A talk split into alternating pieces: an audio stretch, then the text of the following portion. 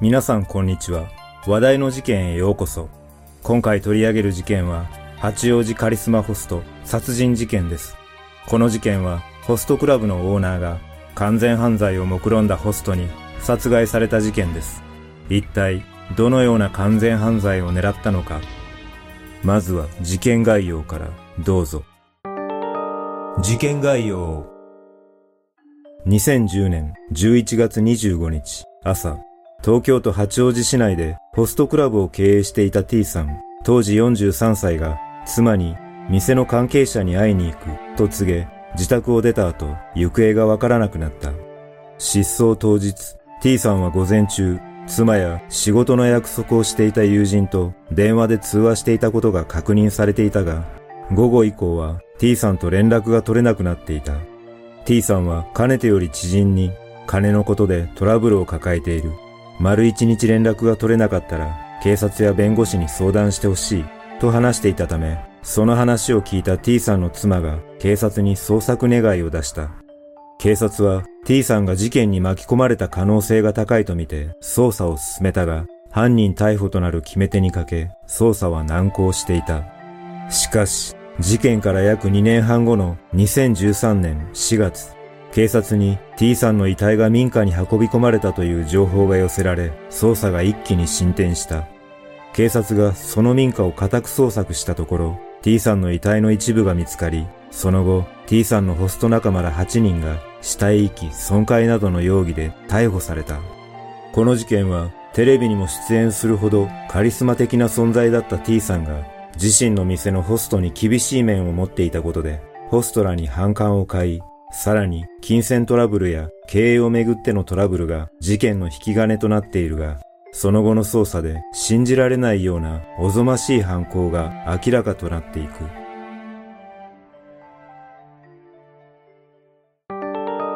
疑惑の二人。殺害された T さんは、ホストクラブやキャバクラなど複数の店舗を手掛けるやり手の経営者で、当時は西東京のカリスマと呼ばれるほどだったという。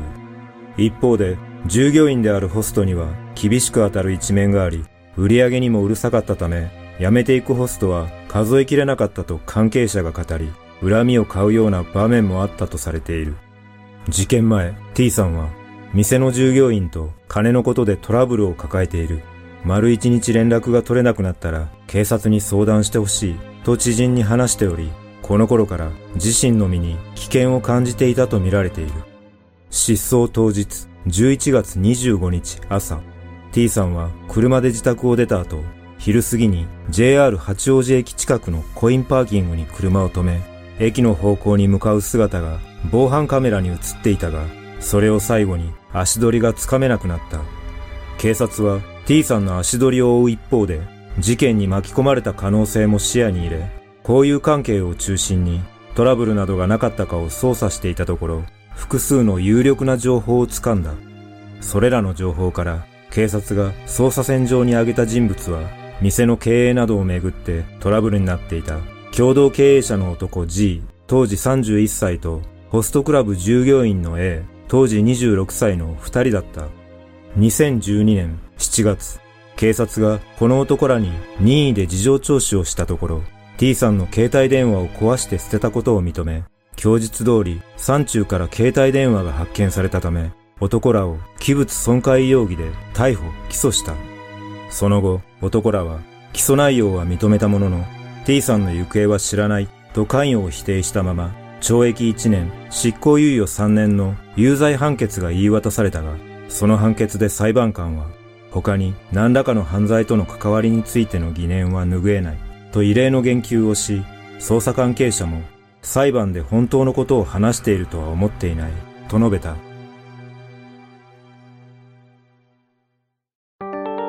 執念の捜査。その後、しばらく事件に進展は見られなかったが、2013年4月、警察に民家へ死体が持ち込まれたという情報が寄せられ、その民家というのは疑念が残るホストクラブ従業員 A の実家だった。警察は A の実家の捜索に捜査員約7、80人を動員し、あらゆる業者も使い、トイレや風呂、お水槽を徹底的に捜索したところ、犯行が行われたとみられる日の水道使用量が普段の約3倍だったことが分かった。その結果、生活排水などが溜まる汚水マスから顔の骨の一部や小さなネジのようなものを発見した。その後の鑑定で人骨については劣化が激しく DNA 型鑑定はできなかったが小さなネジは歯のインプラントで使用されるものだと分かりそれが T さんのものであることが判明した。これによりホストクラブ従業員の A と共同経営者の男 G を含む男女8人の関与が浮上したため8人全員をそれぞれの容疑で逮捕した。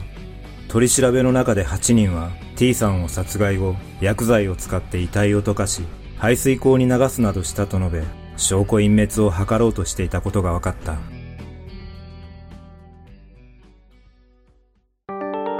犯行動機。その後の裁判で徐々に T さんの殺害に至る経緯や動機が明らかになった。A は T さんについて怖い人でした。少しでもミスがあれば殴られたり裸踊りをさせられたりしました。その他にも同僚と殴り合いをさせられたり、電話に出られなかったことで殴られたり、花火を向けられて火傷を負ったこともありました。と証言し、さらに、ラーメンを俺と言われて財布に金がないとボコボコにされたり、顔にマジックで僕はチンカスです、バカですって書かれて笑い物にされたり、立ち方が気に入らないと殴られて、うずくまると頭におしっこをかけられることもあった。とも証言し T さんに対する強い恨みを口にした。また A の元妻は A は普段から暴力を振るわれたり殴られて顔を腫らして帰ってきたり結構こき使われていて休みもなかった。客引きの罰金や店の改装費を全部払えとも言われていたと A に同情する証言をしている。そして共同経営者 G もまた T さんに強い恨みを抱いていたことが分かった。G の知人は T さんと G が共同経営していた店では G がほとんど経営の実務を担っており T さんは時々顔を出して暴れるだけだった。その上売り上げの一部を納めなければならないことに強い不満を G は抱いていたと裁判で証言している。このような強い恨みを抱いていた G が T さんの射殺を A に持ちかけ G は A に実行役をやってもらう。お前が全ての罪を被るか完全犯罪を目指すかのどちらかだ。と二者択一を迫り、A は悩んだ末、完全犯罪でお願いします。と G に告げ、犯行に及んだという。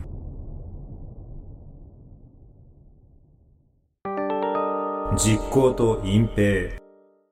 T さんの失踪日、11月25日。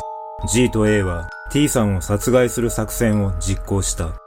実行役の A は JR 八王子駅近くにあるホストクラブの店に T さんを呼び出し、G の知人から調達した拳銃で T さんの胸と頭を撃ち射殺し、使用した拳銃は後日東京都の多摩湖近くの地中に埋めて隠した。殺害後 A は A の元妻を現場に呼び出し、T さんの遺体を衣装ケースに入れるのを手伝わせ、一旦 A のアパートに隠し、ここから想像を絶する隠蔽工作が始まる。A は実家に遺体を運び込み、寸胴鍋を準備し、その中に遺体を入れた上、水と強アルカリ性の薬剤を混ぜて、コンロで煮沸し、遺体を溶かし始めた。その様子を実家に住んでいた A の父親にバレないようにするため、A は元妻に父親を飲みに連れて行ってほしい。その間に死体を溶かすと頼み、遺体の煮沸を続けたという。その翌朝、父親らが帰宅したところ、まだ遺体を溶かしきれておらず、父親に現場を発見されてしまったため、A は死体を溶かしていることを父親に白状した。それを知った父親は驚くことに、自身の職場に一週間の休暇連絡をして、A に加担する行動をとり、遺体を溶かす作業を手伝っている。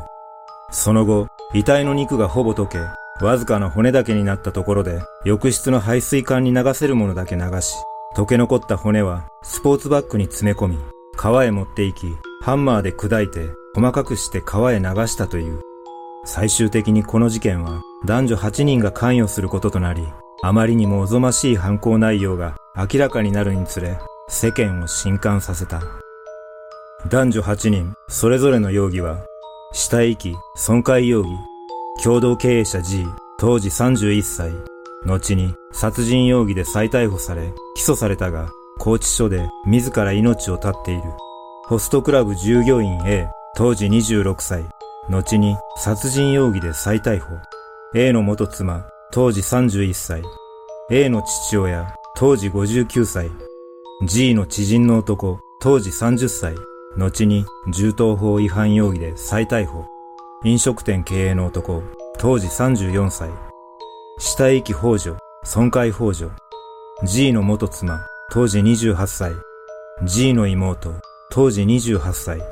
これら8人の人物が完全犯罪を成立させるため隠蔽工作に加担したが、一人の目撃者によって全ての罪が明かされ、おぞましい事実が白日のもとにさらされることとなった。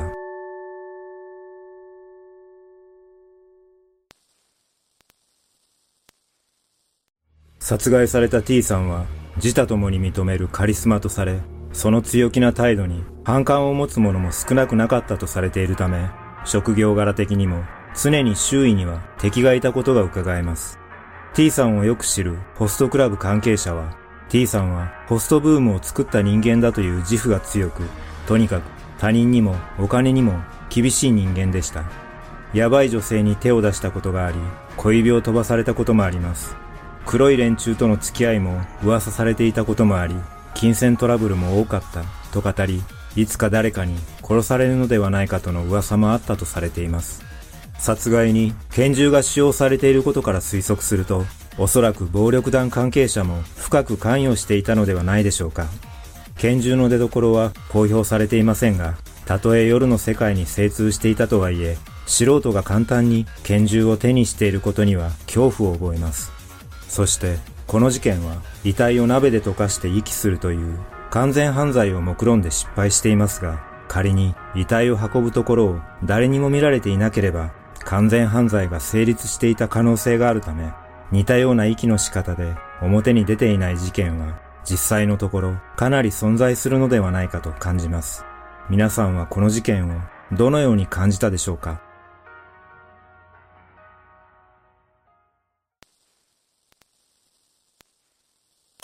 最後までご視聴いただきありがとうございます。それではまた次回の動画でお会いしましょう。さようなら。